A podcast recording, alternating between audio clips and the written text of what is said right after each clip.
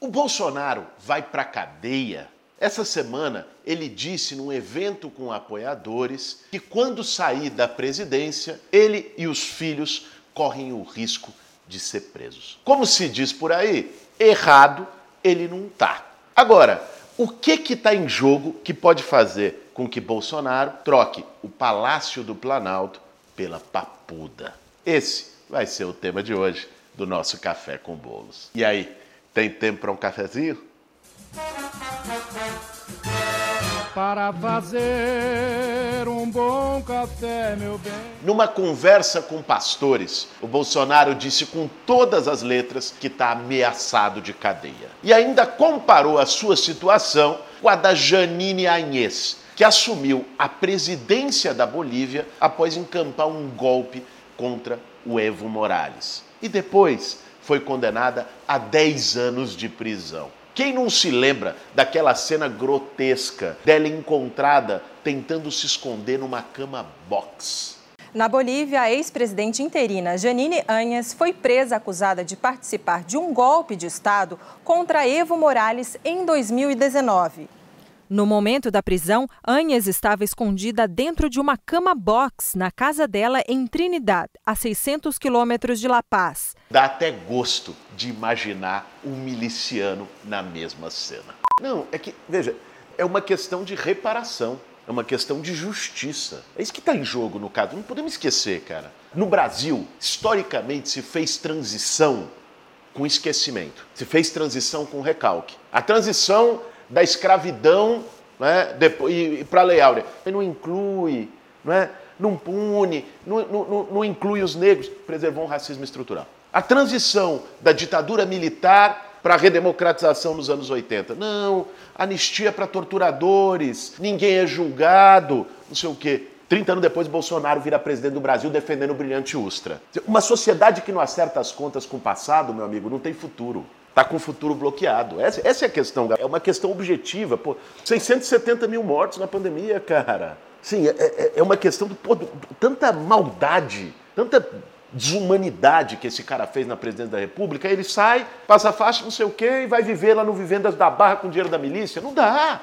Sabe, a, a justiça é uma forma também de dizer isso não pode acontecer mais. Quem faz isso, quem passa essa linha, tem que ser punido. Assim, tem que ser preso, sim. Tem que ser preso, tem que ir pra cadeia. Porque, pega, porra, quantas pessoas perderam filho, mãe, pai, né, é, esposa, marido, irmão, irmã, ente querida, pela irresponsabilidade criminosa, pela insensibilidade, pela no socoveiro, e daí, vacina da AIDS. Ô bicho, nós precisamos inaugurar um outro processo de transição no, no Brasil. Processo de transição em que não é anistia geral irrestrita e, e, e, se esquece tudo, porque o esquecimento volta. Se um cara faz isso, esse genocídio que ele cometeu e não tem punição, o que pode acontecer daqui a 10 anos, daqui a 20 anos aqui? A conjuntura é outra, e depois? É isso que está em jogo. Por isso que ele tem que ser preso. Mas vamos lá. Hoje, objetivamente, o Bolsonaro é investigado por cinco crimes no Supremo Tribunal Federal. Primeiro, interferência indevida na Polícia Federal. Eu o poder e vou interferir em todos os ministérios, sem exceção. Eu não posso ser surpreendido com notícias. Já tentei trocar gente da segurança nossa no janeiro, oficialmente, e não consegui. Isso acabou. Eu não vou esperar minha família toda, de sacanagem, ou amigos meus, porque eu não posso trocar alguém da segurança na ponta da linha que pertence à estrutura nossa. Vai trocar. Segundo, espalhar fake news sobre urnas eletrônicas e o sistema eleitoral brasileiro. O presidente Jair Bolsonaro voltou a criticar o sistema de urnas eletrônicas e o presidente do TSE, ministro Luiz Roberto Barroso. Por que ele teme tanto um voto democrático? O senhor deveria ser o primeiro a ter humildade, o primeiro a falar em democracia, em transparência. Bolsonaro convidou um especialista em tecnologia para mostrar uma fragilidade nas urnas. Ele exibiu vídeos, mas não apresentou provas de fraudes durante as eleições presidenciais. Terceiro, ataque às instituições democráticas. O presidente Jair Bolsonaro voltou a atacar o judiciário neste sábado, ao participar de um culto evangélico em Goiânia. Temos um presidente que não deseja e nem provoca rupturas, mas tudo tem um limite em nossa vida. Não podemos continuar convivendo com isso. Quarto, associar a vacina da Covid à AIDS sugere que os totalmente vacinados, quem são os totalmente vacinados? Aqueles que depois da segunda dose, né? 15 dias depois, 15 dias após a segunda dose, totalmente vacinados. Estão desenvolvendo a síndrome de imunodeficiência adquirida muito mais rápido que o previsto. E quinto, vazamento de dados de investigações sob sigilo.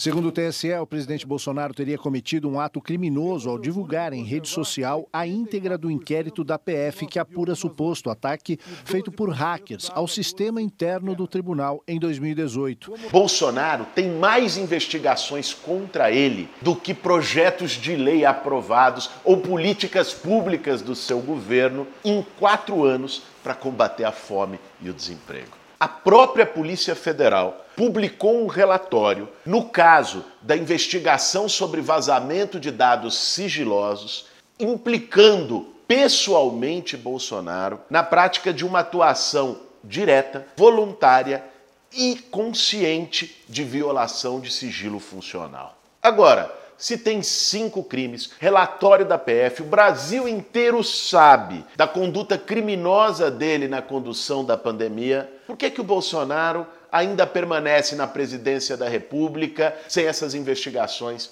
irem adiante? Aí é que está a questão. Ele tem utilizado os meios que o poder presidencial permite para poder evitar o avanço dessas investigações. Por exemplo, trocou o diretor da Polícia Federal do Rio de Janeiro, que era justamente aquele que estava responsável pelo inquérito da rachadinha do filho dele e mesmo pela investigação da morte da Marielle Franco, que ainda tem muito fio solto sobre os mandantes. Ele, como presidente, tem a prerrogativa de indicar o Procurador-Geral da República, que colocou na gaveta todas as conclusões da CPI da pandemia, que propunha o indiciamento do Bolsonaro por vários crimes. E também, com o poder da caneta presidencial, ele decretou a torto e a direito sigilo de 100 anos para uma série de documentos, incluindo a sua própria carteira de vacinação. Ele sabe muito bem que quando sair da presidência da República, que vai acontecer no dia 1 de janeiro, depois de uma derrota flagrorosa, esperamos todos já no primeiro turno, em 2 de outubro, ele vai perder toda essa blindagem.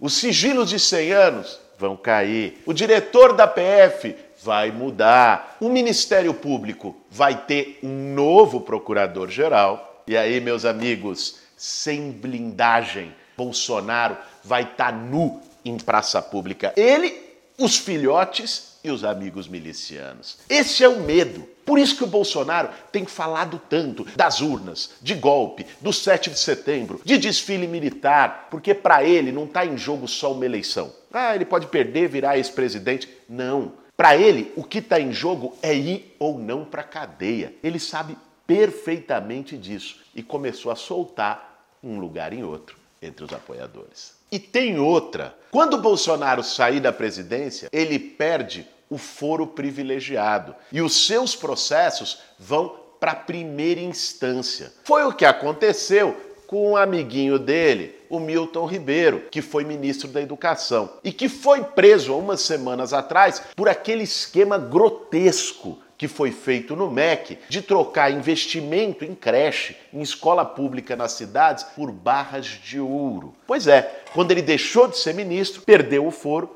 e foi preso na sequência. Esse é o grande medo do Bolsonaro. Não foi por acaso que os aliados do Bolsonaro no Centrão, os deputados e senadores bolsonaristas, estão tentando emplacar, jogaram a ideia na outra semana, uma PEC para que ex-presidentes virem senadores vitalícios. A ideia é mais clara que a luz do meio-dia. Manter o Bolsonaro com foro privilegiado para tentar evitar a prisão. Mas parece que não vai colar. É por isso que o Bolsonaro tem pesadelos com o dia que ele for chutado do Palácio do Planalto. Mas olha, gente, nós precisamos ter muita consciência de que esse não é um processo automático. Vai precisar de grande mobilização de toda a sociedade, de todo o campo democrático, de todo o campo popular no Brasil nos próximos meses. Primeiro, a primeira grande batalha é daqui até 2 de outubro. Nós temos que se dedicar de corpo e alma para poder derrotar o Bolsonaro, eleger o Lula no primeiro turno e eleger a maior bancada de esquerda da história do Congresso Nacional para também impor a derrota ao Centrão e à sua agenda. Nesse mesmo processo e depois da eleição, nós vamos ter que ter muita firmeza para derrotar as iniciativas golpistas, o discurso golpista, a tentativa do Bolsonaro de criar caos para evitar a transição de governo. E no ano que vem, depois que ele sair do palácio pela porta dos fundos, nós vamos ter que ter uma mobilização grande da sociedade brasileira para que justiça seja feita. E o pesadelo do Bolsonaro de ir para cadeia, de ir para papuda e de ter os filhos como companheiros de cela se torne uma realidade necessária para que o Brasil comece a cicatrizar as feridas desses quatro anos de tanta tragédia. Esse foi mais um Café com Bolos. Para fazer um bom café, meu bem.